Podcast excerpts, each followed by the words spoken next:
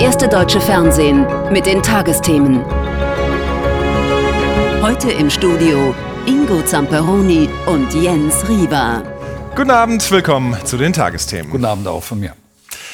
Civis pacem parabellum. Wenn du den Frieden willst, bereite den Krieg vor, lautet die Weisheit der alten Römer, die in Zeiten der Zeitenwende auch bei uns wieder Konjunktur hat. Dabei wusste ein Römer auch, selbst wenn doch der Krieg eintritt, führt der Weg zum Sieg nicht immer nur über die offene Feldschlacht. Der römische Staatsmann und Feldherr Quintus Fabius Maximus bekam den Beinamen Cunctator, der Zögerer, verpasst, wegen seiner letztlich erfolgreichen Defensivtaktik des Hinhaltens, des bedächtigen Ausweichens im Zweiten Punischen Krieg gegen Hannibal. Diesen Spitznamen würden dem Bundeskanzler wohl gerne auch seine Kritiker verpassen, die ihm Zögerlichkeit, zu viel Bedächtigkeit bei der Unterstützung der Ukraine vorwerfen. Ob Olaf Scholz mit seinem Kurs in der Zeitenwende richtig liegt, das wird natürlich erst die Geschichte zeigen. Verteidigt hat er ihn jedenfalls ohne zu zögern, gut ein Jahr nach seiner Zeitenwende-Rede heute im Bundestag. Aus Berlin, Nicole Konert. Es gibt nur ein kurzes, scholziges Grinsen am Morgen, dann wird der Kanzler ernst. Er blickt zurück auf ein Jahr Zeitenwende, ein Jahr mit Debatten über Waffenlieferungen an die Ukraine und die Sorge um Energiesicherheit. Aber auch diese Demonstrationen vom Wochenende standen im Fokus. Proteste gegen Waffenlieferungen und für mehr Diplomatie. Organisiert unter anderem von der linken Abgeordneten Sarah Wagenknecht. Dazu deutliche Worte des Kanzlers. Mit der Waffe an der Schläfe lässt sich nicht verhandeln, außer über die eigene Unterwerfung. Man schafft auch keinen Frieden, wenn man hier in Berlin nie wieder Krieg ruft und zugleich fordert, alle Waffenlieferungen an die Ukraine einzustellen. Denn wir wissen, welches Schicksal den Ukrainern und Ukrainern unter russischer Besatzung blüht. Scholz verteidigt den Kurs des vergangenen Jahres. Das 2% NATO-Ziel wolle er nun auch wirklich einhalten. Heißt, mehr von der Wirtschaftsleistung in die Verteidigung investieren. Auch an Eigenlob fehlt es nicht, zum Beispiel für die Energieversorgung. Von kalten Wohnungen war die Rede, von der Zwangsabschaltung ganzer Industriezweige, vom Produktionsstillstand, von einem heißen Herbst und Wutwinter. Nichts davon ist eingetreten. Das Tempo der Bundesregierung bemängelt der Vorsitzende der Unionsfraktion Merz. Zu wenig und zu langsam sei Geld in die Bundeswehr investiert worden. Doch besonders scharfe Töne auch von ihm gegen die Demonstrationen vom Wochenende. Abgeordnete der linken, aber auch rechten Fraktion seien dabei gewesen, so seine Kritik. Und wenn dann? In einer geradezu bizarren Gemeinsamkeit Täter und Opfer verwechselt werden. Und wenn dann noch eine der Vertreterinnen aus Ihrer Fraktion so achselzuckend im deutschen Fernsehen sagt, naja, Vergewaltigungen, die gibt's halt so in jedem Krieg, dann ist das zynisch, menschenverachtend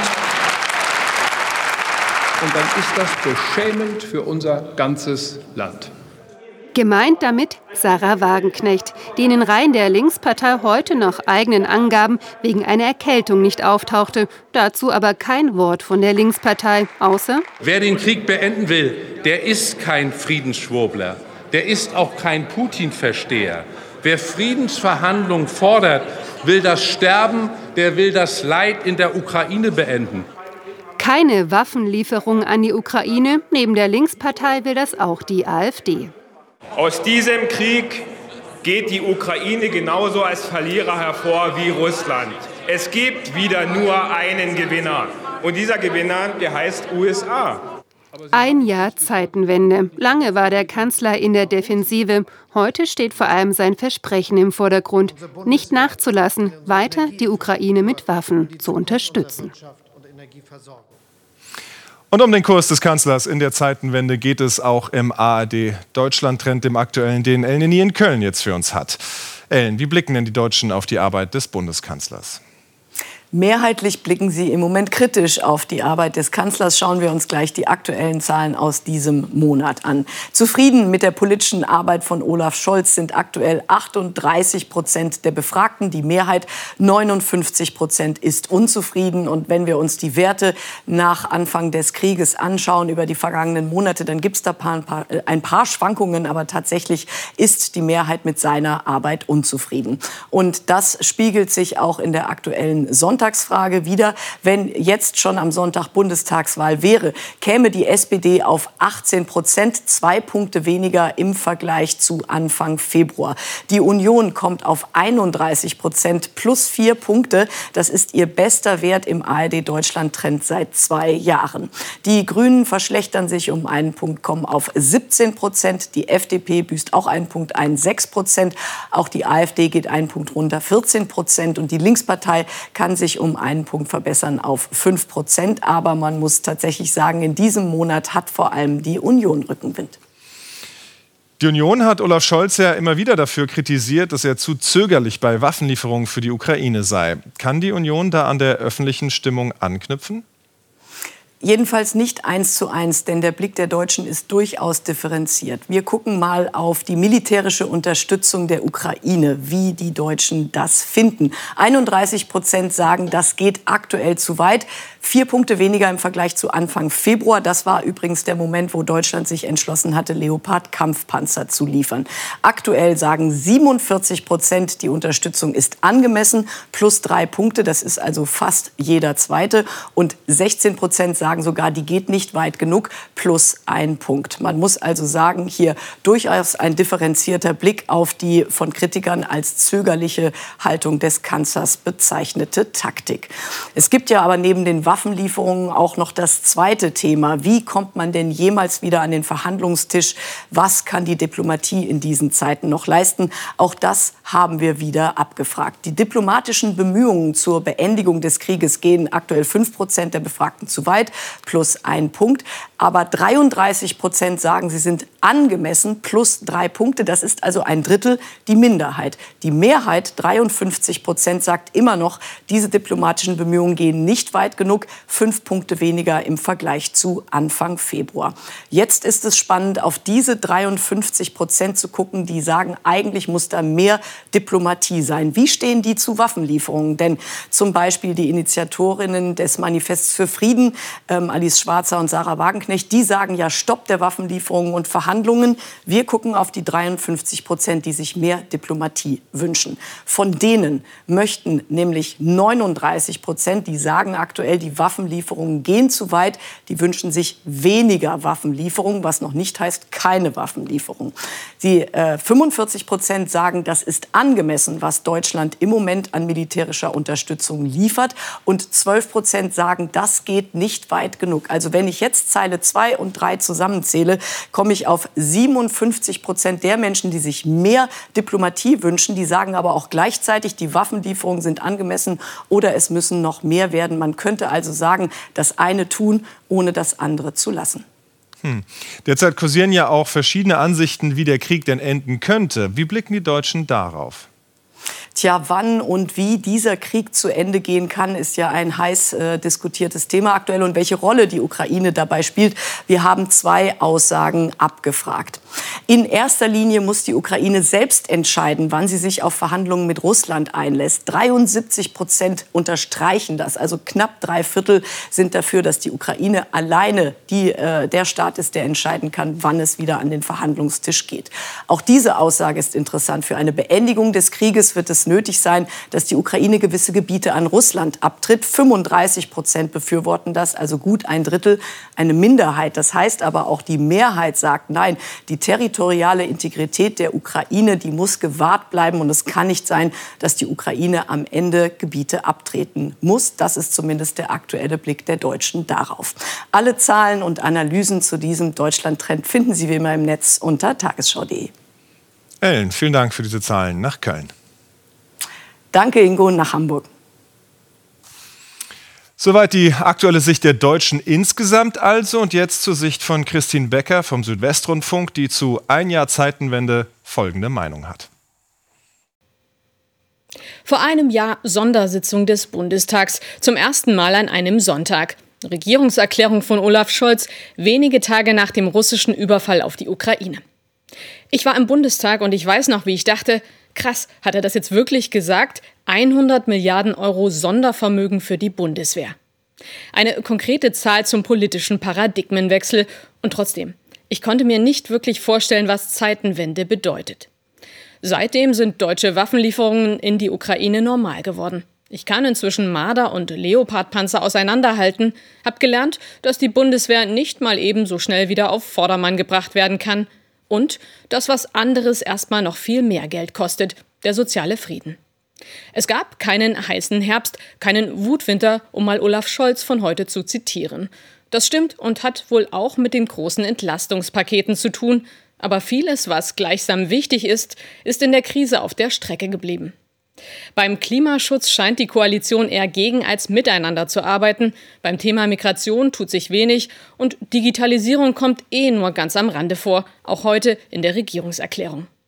Die Zeitenwende muss aber endlich noch viel breiter stattfinden. Sie ist eine Chance, Dinge anders zu machen. Und damit sind wir ziemlich privilegiert. Denn für die Ukraine bedeutet das zweite Jahr der Zeitenwende erstmal keine gesellschaftlichen Möglichkeiten, sondern weiter den Kampf ums Überleben. Die Meinung von Christine Becker. In solch trauter Einheit standen beim G20-Außenministergipfel in der indischen Hauptstadt Neu-Delhi heute nur die Fahnen der Teilnehmerstaaten.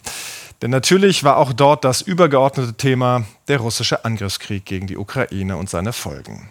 Spannend war dabei besonders die Tatsache, dass auch der russische Außenminister Sergei Lavrov angereist war. Für die Amtskollegen, wie etwa die deutsche Außenministerin Annalena Baerbock, eine Gelegenheit, Flagge zu zeigen in der direkten Konfrontation. Ob es aber auch Wege zur Verständigung gab, berichtet aus Neu-Delhi Oliver Meyer. Die Ankunft des russischen Außenministers Lavrov und die Frage, was wird passieren, wenn er im Konferenzsaal auf die Nationen trifft, die den Angriffskrieg in der Ukraine verurteilen. Das Schaffen eines Konsens eine Mammutaufgabe für Gastgeberland Indien, das als neutrale Instanz die Rolle des Vermittlers einnehmen will. We may not all wir sind uns vielleicht nicht immer alle einig. Tatsächlich gibt es einige Themen mit großen Meinungsverschiedenheiten und Ansichten. Dennoch müssen wir eine gemeinsame Basis finden und eine Richtung vorgeben. Denn das erwartet die Welt von uns. Schnell wird am heutigen Tag klar, dass das nicht machbar ist. Die deutsche Außenministerin Baerbock verzichtet auf wohlwollende diplomatische Worte und richtet eine klare Botschaft an den russischen Außenminister Lavrov. Beenden Sie endlich diesen Krieg, stoppen Sie die Bombardierung, ziehen Sie Ihre Soldaten zurück, weil von allen 19 Ländern die eindeutige Message war, dieser Krieg bringt nirgendwo auf der Welt irgendwo positive Effekte, sondern er führt nur zu mehr Leid, zu mehr Elend, zum Teil auch zu mehr Sterben. Anders als noch beim G20-Gipfel in Bali im November hört sich der russische Außenminister die Kritik immerhin an. Er geht Berichten zufolge aber mit einer abweisenden Handbewegung. Im späteren Verlauf des Tages trifft der US-amerikanische Außenminister Blinken Russlands Chefdiplomaten zu einem kurzen Vier-Augen-Gespräch. Bei dem Treffen hinter verschlossenen Türen bekräftigt er seine Forderung des sofortigen russischen Truppenabzugs, gibt sich dabei allerdings keinerlei Illusionen hin. Die Vereinigten Staaten sind bereit, die Ukraine diplomatisch zu unterstützen, um den Krieg auf friedlicher Ebene zu beenden. Präsident Putin hat aber kein Interesse daran gezeigt. Es gebe nichts, worüber man reden könne, bis die Ukraine, ich zitiere, die neuen territorialen Grenzen akzeptiere. Russland hingegen bedient ein ganz eigenes Narrativ, eines, in dem dem Westen die Schuld am Krieg zugeschoben wird und dem Außenminister Lavrov dem Westen die Schuld an nicht stattfindenden Gesprächen gibt.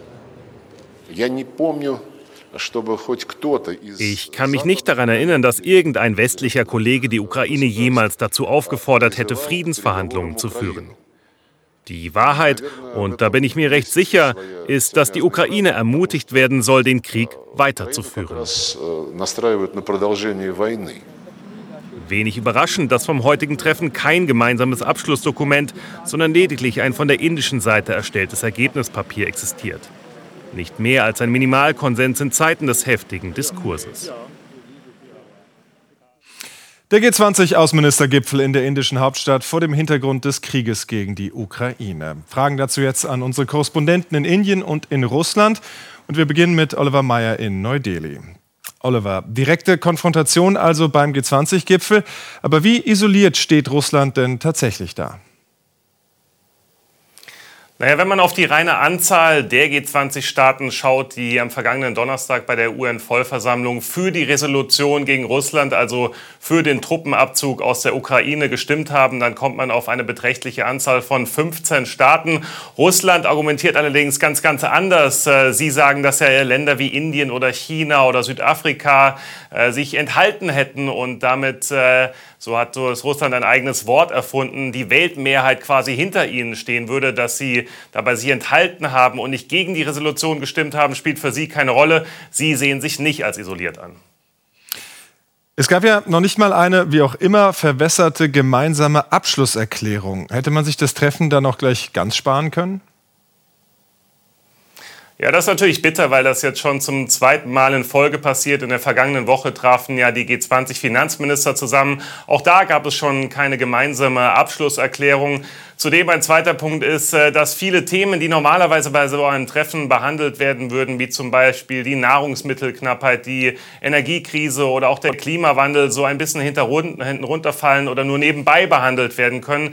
Immerhin hat man es geschafft, von Seiten des US-amerikanischen Außenministers Blinken und auch der deutschen Außenministerin Baerbock mit China bilateral zu reden, ihnen auch ins Gewissen zu reden, ihnen äh, zu sagen, dass äh, mögliche Militärlieferungen nach Russland ein No-Go wären, dass das wirklich wirklich äh, drastische Konsequenzen hätte und feststeht, wenn es Militärlieferungen von Seiten Chinas nach Russland geben würde, äh, dann würde dieser Konflikt sicherlich noch weiter eskalieren. Oliver Mayer, vielen Dank für die Informationen nach Neu-Delhi und damit weiter zu Demian von Osten in Moskau. Demian, Heute ereignete sich ein Zwischenfall an der russisch-ukrainischen Grenze auf russischem Gebiet äh, mit der Folge, dass Wladimir Putin eine Reise abgesagt und für morgen den Sicherheitsrat einberufen hat. Was ist da genau passiert? Nach russischen Angaben sind bewaffnete Kämpfer heute von der ukrainischen Seite auf russisches Territorium vorgedrungen in der Region Bryansk in zwei Dörfer. Der Gouverneur spricht von zwei äh, getöteten Zivilisten und äh, es gibt es sind zwei Videos aufgetaucht, die diese bewaffneten Kämpfer offenbar selber produziert haben. Darauf ist auch ein äh, bekannter ähm, rechtsextremer Russe zu erkennen, der in Moskau geboren geboren ist, aber seit vielen Jahren in der Ukraine lebt und nach eigenen Angaben an der Seite der ukrainischen Truppen gegen Russland kämpft. Äh, das ist das, was er selber von sich verbreitet. Und Russlands Präsident Putin nannte diese Gruppe heute auch schon Neonazis und hat eben seine Reise abgesagt und für morgen eine Sicherheitsratssitzung einberufen. Das kommt in einer Woche, wo Russland von mehreren Vorfällen erschüttert wird. Nur 90 Kilometer vom Zentrum Moskaus hier entfernt ist gestern eine Drohne auf, in einem Waldstück niedergegangen, die offenbar eine Gasanlage treffen sollte. Und im Süden Russlands sind Öltanks explodiert. Also viele Fragen, wie so etwas passieren konnte. Spielt dann dieser heutige Vorfall Putin letztlich in gewisser Weise in die Karten? Also zunächst einmal wirft es eben die Frage auf, warum die russische Flugabwehr solche Vorfälle nicht verhindern kann, also beispielsweise die Vorfälle mit den Drohnen oder warum der Grenzschutz die Grenze nicht richtig sichern kann. Das ist vielleicht die erste Reaktion der russischen Bevölkerung, die zunehmend nervös sein dürfte, je öfter es solche Vorfälle gibt. Auf der anderen Seite müssen wir aber abwarten, wie der Sicherheitsrat morgen entscheidet, was Putin dort verbreitet und ob womöglich Vergeltungsmaßnahmen beschlossen beschlossen werden. Das haben wir schon einmal erlebt nach der Explosion auf der Krimbrücke im vergangenen Jahr, wie Russland also damit umgehen möchte. Und in manchen Chatgruppen, so berichten es russische Journalisten auch von Abgeordneten hier in Moskau in der Duma, soll es Äußerungen gegeben haben, jetzt müsse man, jetzt müsse man erst recht reagieren und äh, beispielsweise Kiew richtig platt machen. Das wird dort so zitiert. Demian, vielen Dank für die Informationen nach Moskau. Sehr gerne. Als Litauen 2021 einen Grenzzaun zum Nachbarland Belarus zog, da geschah dies als Barriere gegen die Flüchtlinge, die der belarussische Machthaber Lukaschenko damals als Druckmittel gegen die EU über die Grenze schleusen ließ. Doch mittlerweile gilt in dem baltischen Staat die Sorge weniger illegaler Einwanderung, sondern vielmehr dem unberechenbaren Machthunger Wladimir Putins. Und der Frage, würde der russische Präsident es tatsächlich wagen, über seinen Verbündeten Belarus auch die ehemaligen Sowjetrepubliken im Baltikum anzugreifen und zurückzuholen? Es wäre ein Angriff nicht nur auf die Europäische Union, sondern natürlich auch auf die Allianz der NATO. Und für genau diesen Ernstfall üben aktuell NATO-Soldaten, darunter auch Deutsche, an der Grenze zwischen Litauen und Belarus. Aus Zveratschus berichtet Christopher Sell. Hier endet das Gebiet von NATO und EU. Hier hat Rentnerin Ines Cepoli den Großteil ihres Lebens verbracht, im kleinen Dorf Tveratschus an der Grenze zu Belarus. Direkt neben ihrem Grundstück steht seit einigen Monaten dieser neue Sicherheitszaun zur Befestigung der früher grünen Grenze. Die Sorge ist, dass sich auch bei uns sowas ereignet wie in der Ukraine. Wir hoffen aber, dass die Besatzer von hier schnell weiterziehen würden ins Landesinnere. Soweit soll es nicht kommen. Rund 90 Kilometer entfernt vom Grenzdorf der Truppenübungsplatz Paprade. Hier probt die Bundeswehr gemeinsam mit litauischen Soldaten in diesen Tagen den Ernstfall. Die Abwehr feindlicher Truppen auf litauischem Boden. Einer von ihnen, Maschinenkanonenkommandant Peter im Wieselpanzer. Mein Auftrag hier jetzt äh, Flankenschutz für die äh, Infanteriezüge zu gewährleisten, sowie Feind aufzuklären und diesen auf äh, große Distanzen zu bekämpfen. Insgesamt sind für die zweiwöchige Übung etwa 600 Soldaten aus Mecklenburg-Vorpommern nach Litauen verlegt worden. Teil einer Panzergrenadierbrigade, die jederzeit als Unterstützung an der Ostflanke eingesetzt werden kann. Ich glaube, die Besonderheit liegt für Litauen einfach daran, dass es an der NATO-Ostflanke sehr exponiert, wie alle baltischen Staaten liegt. Und wir als Deutschland tun gut daran, unseren ostwärtigen NATO-Partnern hier zur Seite zu stehen. In allen drei baltischen Staaten sind inzwischen sogenannte Battlegroups stationiert. Multinationale Gefechtsverbände der NATO. In Litauen angewachsen auf etwa 1700 Soldaten unter Führung der Bundeswehr. Sie könnten innerhalb weniger Tage aufgestockt werden, sollten Spannungen an der Grenze zunehmen. Zurück im Grenzdorf. Seit der Zaun da draußen neben ihrem Grundstück stehe, fühlten sich die Chepules ein bisschen wie im Sperrgebiet. Die Bedrohung scheint näher gerückt zu sein. Dass sie gemeinsam mit den Deutschen trainieren, ist gut. Man stelle sich vor, die Invasion beginnt und niemand ist vorbereitet. Diese Bilder sind immer da. Wie Menschen sich in den Kellern verstecken, Angst vor Explosionen haben müssen. Ich glaube, jeder Mensch hier hat Angst davor.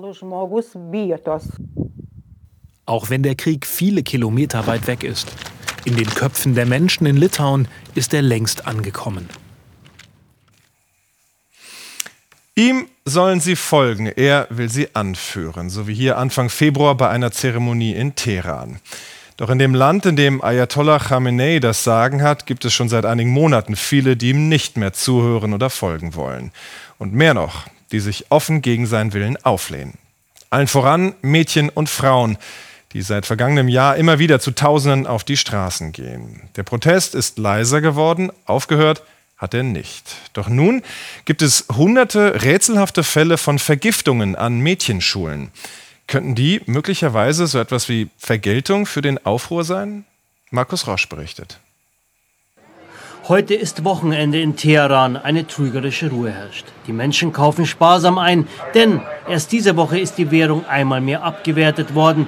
Die wirtschaftliche Lage ist katastrophal. Und immer noch ist die verheerende Nachricht in den Köpfen der Menschen. Wieder gab es Giftangriffe auf Mädchenschulen und Hunderte von Verletzten. Ich denke, die Regierung ist schuld. Sie wollen nicht, dass die Mädchen zur Schule gehen, weil die Mädchen gegen diese Regierung protestieren und keinen Hijab tragen wollen. Dies ist kein gewöhnlicher Vorfall. Ich denke, es ist eine geplante Aktion. Rettungswagen bringen gestern verletzte Schülerinnen in Krankenhäuser. Sie sind Opfer von Giftangriffen auf Mädchenschulen. Einige sind in einem kritischen Zustand. Nach inoffiziellen Angaben sollen an diesem Tag 26 Schulen mit giftigen Substanzen angegriffen worden sein. Wir haben Gas gerochen. Dann ist eine der Schülerinnen zusammengebrochen. Große Wut bei den Angehörigen, Tod dem Diktator rufen sie und meinen den Revolutionsführer Khamenei. Die Angriffe finden seit drei Monaten statt, überall im Land. Täter sind bisher nicht gefasst, obwohl der Staat über einen großen Sicherheitsapparat verfügt. Der Verdacht, Regimeanhänger wollen Mädchen von der Schulbildung ausschließen und Vergeltung für die regierungskritischen Proteste die Entwicklung, die auch die iranischen Frauen innerhalb der Gesellschaft gemacht haben, trotz der Repression von einem von Männern dominierten System, äh, sind äh, dennoch ein Dorn im Auge fundamentalistischer und extremistischer Kreise. Also die Geschlechterfrage spielt hier eine Rolle, aber auch die, das politische Engagement gegen das Regime. Die iranische Regierung will erst jetzt die Vorfälle konsequent untersuchen, weist aber jede Verantwortung von sich. Natürlich wollen unsere Feinde unser Land durch solche Aktionen destabilisieren. Einmal mehr spielen sie mit den Emotionen unserer Menschen und erzeugen Furcht. Der Eindruck entsteht, äh, dass es von Seiten des Regimes und des Staates ähm, nicht äh, einen wirklichen Willen zur Aufklärung gibt. Gegen die wütenden Angehörigen gehen die Sicherheitskräfte mit großer Brutalität vor. Die Suche nach den Attentätern verläuft dagegen schleppend. Viele verbittert das. Und auch wenn heute in Teheran Ruhe herrscht, die Giftangriffe könnten den Protesten neuen Schwung geben und das Mullah-Regime weiter unter Druck setzen. Und jetzt weitere Nachrichten des Tages mit dir, Jens. Und die beginnen mit der Regierungsbildung in Berlin. Dort stehen die Zeichen auf Schwarz-Rot. Nach dem SPD-Landesvorstand sprach sich jetzt auch die CDU für Gespräche über die Bildung einer gemeinsamen Regierungskoalition aus. Das Votum im CDU-Landesvorstand fiel einstimmig aus, wie ein Sprecher am Nachmittag mitteilte. Die Christdemokraten hatten die Wiederholungswahl zum Abgeordnetenhaus klar gewonnen. Altkanzler Schröder darf trotz seines Engagements für russische Staatskonzerne und die Nähe zu Präsident Putin in der SPD bleiben. Das Parteiordnungsverfahren blieb damit auch in zweiter Instanz ohne Konsequenzen. Zur Begründung erklärte die zuständige Schiedskommission, es lasse sich nicht mit hinreichender Sicherheit feststellen, dass Schröder gegen Grundsätze, Statuten oder die Parteiordnung verstoßen oder sich einer ehrlosen Handlung schuldig gemacht habe. In München hat ein Warnstreik der Gewerkschaft Verdi heute den öffentlichen Verkehr weitgehend lahmgelegt. Neben den Beschäftigten der Münchner Verkehrsgesellschaft beteiligten sich auch die Mitarbeiter der lokalen Abfallwirtschaft. Hintergrund ist die ergebnislose Verhandlungsrunde im Tarifstreit. Morgen will die Gewerkschaft die Warnstreiks im öffentlichen Nahverkehr auf sechs Bundesländer ausweiten, zeitgleich zum Klimastreik von Fridays for Future. Der US-Hightech-Konzern Apple plant eine Milliardeninvestition in Deutschland. Dabei geht es um die Ausweitung der Chip-Entwicklung am Standort München. Anja Kohl aus der Frankfurter Börse. In München beschäftigt Apple 2000 Menschen. Sie entwickeln Hochleistungschips, die Apple Smartphones und Laptops effizienter und stromsparender machen. Immer mehr solcher Chips werden in Massen gebraucht. In den nächsten sechs Jahren will Apple eine Milliarde Euro in München investieren. Eine Verdopplung der bisherigen Summe. Seit 2021 ist bereits eine Milliarde geflossen. München zeichne die hohe Qualifikation der Mitarbeiter aus, die die Universitäten der Region hervorbrächten, so Apple. Hunderte neue Jobs dürften nun entstehen. Mit der Investition in Europa macht sich Apple unabhängiger von anderen Standorten, unter anderem von China. Nach dem schweren Zugunglück in Griechenland hat die Regierung Staatstrauer angeordnet. Rettungskräfte suchen an der Unglücksstelle weiter nach Vermissten. Die Zahl der Opfer ist nach Polizeiangaben auf mindestens 57 gestiegen. Aus Protest gegen den maroden Zustand des griechischen Bahnsystems traten die Eisenbahner in einen 24-stündigen Streik. Nach dem massenhaften Fischsterben in der Oder im vergangenen August ist die Frage nach dem Verursacher noch immer offen. Nun liefert ein Untersuchungsbericht von Greenpeace neue Hinweise. Im Verdacht stehen demnach mehrere Steinkohleminen im Süden Polens an Zuflüssen der Oder. Die Umweltorganisation stellte im Wasser nahe der Bergwerke einen sehr hohen Salzgehalt fest. Große Salzmengen gelten als Ursache für das Fischsterben. Die Umweltschützer werfen den polnischen Behörden Versagen vor. Gemeinhin kann die Nutzung von Social Media zur Gefahr für den Familienfrieden werden. Kinder, die mehr sehen, liken oder teilen wollen, Eltern, die ihnen dabei auf die Finger schauen, damit der Nachwuchs nicht zu viel Zeit am Handy oder am Tablet verbringt. Eine App hat es vor allem Jugendlichen weltweit angetan, TikTok. Das soziale Netzwerk aus China vermag mit seinen Videos einen regelrechten Sog zu erschaffen, sich dort zu verlieren, ist kinderleicht. Doch TikTok soll auch eine Gefahr für die nationale Sicherheit sein. Zumindest finden das sowohl die US-amerikanische als auch europäische Regierungen, die es kürzlich auf offiziellen Diensthandys verboten haben. Was TikTok kann und wer was dagegen unternehmen möchte, Caroline Wissing. Im Fellkostüm tanzen zu koreanischem Pop. Das Video landet gleich auf TikTok. Für Alessia ist es ein Hobby. Auf ihrem TikTok-Kanal folgen ihr mehr als 1000 andere Nutzer. Die sagen jedes Mal, tolles Video, mach weiter so. So gut wie alle, die hier im Jugendtreff Bunker in Leverkusen ihre Nachmittage verbringen, haben TikTok auf dem Handy. Und sobald WLAN verfügbar ist, wischen sie sich durch die kurzen Videos. Also ich benutze es persönlich, wenn ich halt was esse, also nebenbei werde ich das dann halt gucken oder wenn ich halt schlafen gehe. Es ist aber bestimmt schon so zwei Stunden am Tag. Also ich glaube, ich bin da noch ganz normal. Am Tag schon so zwei Stunden. Also wahrscheinlich Minimum. Ich gehe da halt auch immer drauf, wenn mir langweilig ist und wenn ich nichts zu tun habe. Und wenn man dann keinen Ausstieg findet, einfach nicht aufhören kann, ist da die Suchtgefahr. Das beobachtet Rainer Thomasius, der am Universitätsklinikum Hamburg-Eppendorf auch TikTok-Abhängige behandelt.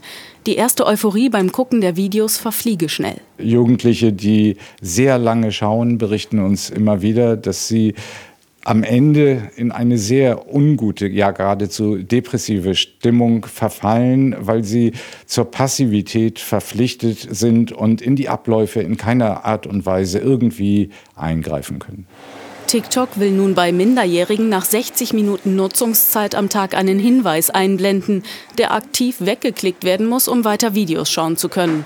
Bei unter 13-Jährigen sollen sogar die Eltern ein Passwort eingeben müssen.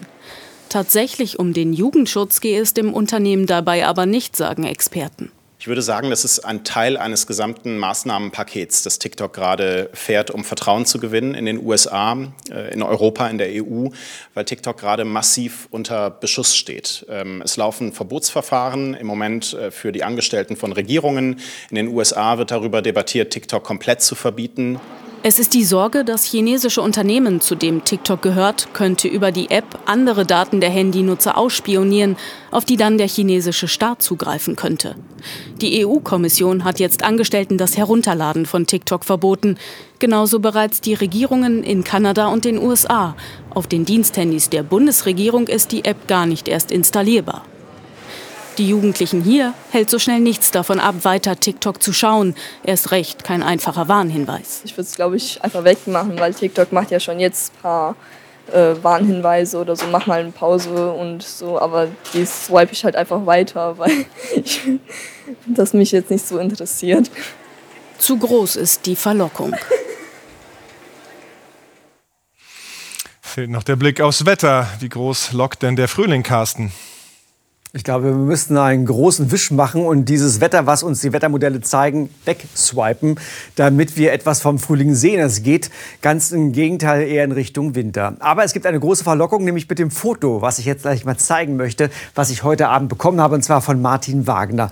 Er hat das Foto aufgenommen auf der Schwäbischen Alb in Sonnenbühl und zeigt die Venus-Jupiter- Konjunktion. So nennt man das enge Zusammentreffen von Venus und Jupiter. Das ist ein Zoom hier. Man muss sich mal vorstellen, zwischen Venus und Jupiter hätte heute Abend maximal der Vollmond gepasst. So eng waren heute die Planeten beieinander.